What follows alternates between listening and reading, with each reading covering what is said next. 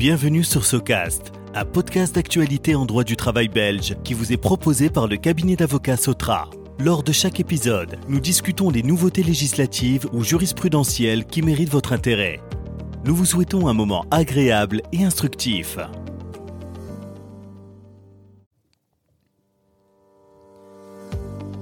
Bonjour à toutes et à tous, je suis Valentin Anquet, associé au sein du cabinet d'avocats Sotra. Je suis très heureux de vous accueillir aujourd'hui pour ce nouvel épisode de SOCAST, notre podcast d'actualité en droit du travail. Aujourd'hui, j'ai le plaisir d'introduire maître Céline Van Den Bosch. Nous évoquons ensemble le nouveau code civil belge et son impact en droit du travail. Céline, euh, tout d'abord, est-ce que tu pourrais nous expliquer le contexte dans lequel l'introduction de ce nouveau code civil est apparue? Oui, alors rappelons qu'historiquement, notre ancien code civil date de 1804. Depuis plusieurs années, le législateur a entrepris un important chantier visant à réformer ce code et ses différents livres. Avec ce nouveau code civil, la volonté évidemment de recodifier la législation et de manière plus générale de rendre la loi plus accessible et plus lisible. Précisons qu'actuellement, le nouveau code civil n'est pas encore complètement achevé. Les différentes commissions de réforme, instituées dans ce cadre, poursuivent leurs travaux au sujet de différents livres. À titre d'exemple, la prescription est un sujet non encore abouti et entré en vigueur. Par conséquent, en l'état, il faut faire application des anciennes ou des nouvelles règles, suivant la thématique et suivant l'entrée en vigueur du livre concerné. Très bien. Pourquoi parle-t-on euh, de ce nouveau code civil? En quoi le droit du travail belge est-il impacté? Eh bien, tout simplement car le droit du travail fait partie du droit privé, hors exception, et que c'est notre code civil qui règle le droit privé une modification du Code civil impacte forcément, dans une certaine mesure, le droit du travail. Un exemple, un employeur et un travailleur doivent, dans le cadre des relations de travail, respecter plusieurs principes et dispositions purement civiles. On pense notamment au principe de convention-loi ou l'exécution de bonne foi. On peut également citer la force majeure en tant que mode de rupture du contrat. Les nouveaux livres du Code civil qui présentent le plus d'intérêt en ce qui concerne le droit du travail sont le livre 1er, 5 et 8. Ils portent respectivement sur les dispositions générales, les obligations et la preuve. Super. Alors si on entre un peu dans le vif du sujet, il y a maintenant quelques semaines, on a beaucoup commenté un point de la réforme qui concerne la définition ou redéfinition des jours ouvrables. La question s'est posée euh, de son impact en matière de licenciement. On le sait, en droit du licenciement, il y a des délais stricts qui peuvent euh, s'imposer et ben, des délais qui s'expriment en jours ouvrables. Concrètement, qu'en est-il aujourd'hui? Des discussions sont en effet apparues sur la question suivante. En droit du travail, le samedi doit-il ou pas être considéré comme un jour ouvrable? Pas de faux suspense, c'est toujours le cas actuellement.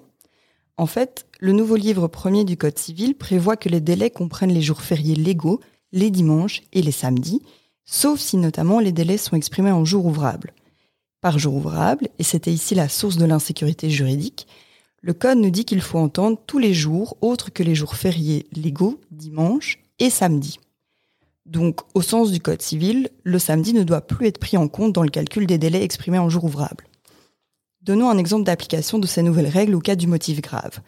En cas de prise de connaissance par l'employeur d'un motif grave un mercredi, il aurait jusqu'au lundi de la semaine suivante pour notifier le licenciement, au lieu du samedi.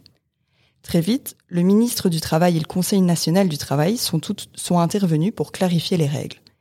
Le législateur a finalement voté, le 22 décembre dernier, une loi dérogeant à cette règle du nouveau Code civil. Beaucoup de bruit pour rien donc, rien ne change en droit du travail. Lorsqu'il s'agit de calculer un délai exprimé en jour ouvrable, le samedi continue à être compris dans ce délai. Seuls les dimanches et les jours fériés en sont exclus. Très bien. Le livre 5 du Code civil porte sur les obligations. Qu'est-ce que l'on peut en dire et en retenir? Plusieurs dispositions nouvelles font leur apparition dans le livre 5. Elles instaurent une protection accrue de la partie dite faible du contrat. Un travailleur pourrait potentiellement s'en prévaloir en cas de litige en lien avec son contrat de travail. Nous pouvons citer deux exemples. Premièrement, l'article 5.37 fait référence à la notion d'abus de circonstance.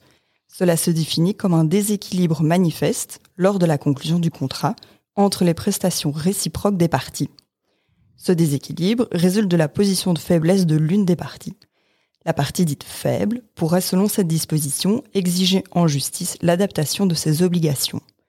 Si l'abus fut déterminant de la volonté de chacun de contracter, il serait également envisageable de postuler, toujours en justice, la nullité du contrat. Il est bien sûr encore prématuré pour savoir quel impact cette règle pourrait avoir en matière de contrat de travail. Nous ne pouvons toutefois exclure qu'une jurisprudence naisse au regard de cette notion.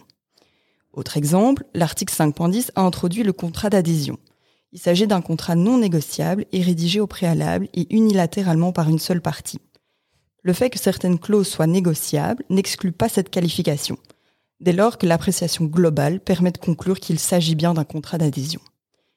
En cas de doute sur la portée d'une obligation visée dans le contrat, on doit alors interpréter le contrat ou la clause contre la partie qui l'a rédigé. La nouveauté réside donc dans une protection légale accrue de la partie faible. Très bien. Est-ce que tu peux nous en dire plus au niveau du droit de la preuve? Oui, le livre 8 est entré en vigueur le 1er novembre 2020, il y a donc plus de deux ans. Ceci explique qu'il existe déjà de la jurisprudence à ce sujet.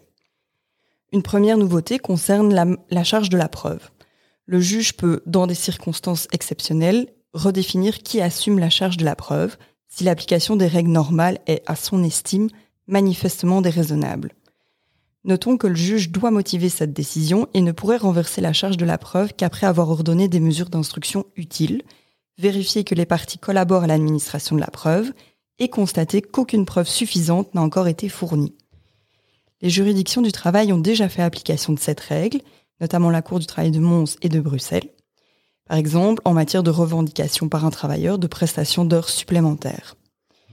Toutefois, en matière de preuve, citons l'article 8.6 du nouveau Code civil qui introduit la preuve dite par vraisemblance. Selon cet article, celui qui supporte la charge de la preuve d'un fait négatif, c'est-à-dire une abstention ou une omission d'agir, peut se contenter d'établir la vraisemblance de ce fait. La même règle vaut pour les faits positifs, dont, par leur nature, il n'est pas possible ou pas raisonnable d'exiger une preuve certaine.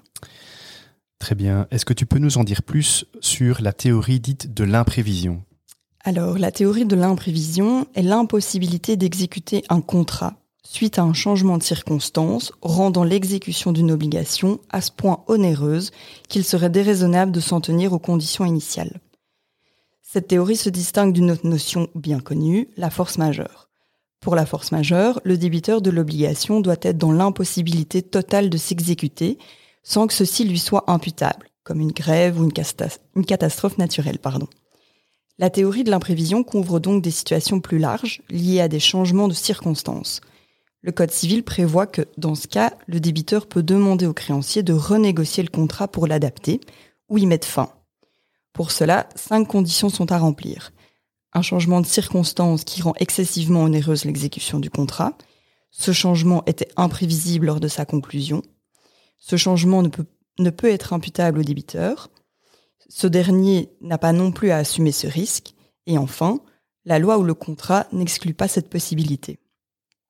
En cas de refus ou d'échec des négociations, le juge peut, à la demande d'une partie, adapter le contrat pour le mettre en conformité avec ce que les parties auraient raisonnablement convenu, ou y mettre fin, selon des modalités fixées par lui. Cette action est formée et instruite selon les formes du référé. À notre sens, il est difficile de concevoir que cette théorie puisse de la sorte s'appliquer dans le cadre des relations de travail. Toutefois, l'avenir nous dira ce qu'il en est. Nous serons ici également particulièrement attentifs à voir dans quelle mesure certains travailleurs pourraient s'emparer de ces dispositions nouvelles. Très bien, merci beaucoup euh, Céline pour ces explications très intéressantes au sujet du euh, nouveau Code civil. Merci à toutes et à tous pour votre attention. À très bientôt pour un nouvel épisode de SoCast. SoCast vous est proposé par Sotra, un cabinet d'avocats spécialisé en droit du travail dans le secteur privé et le secteur public. Surfez sur www.sotra.be pour en savoir davantage sur nos services aux entreprises et aux administrations.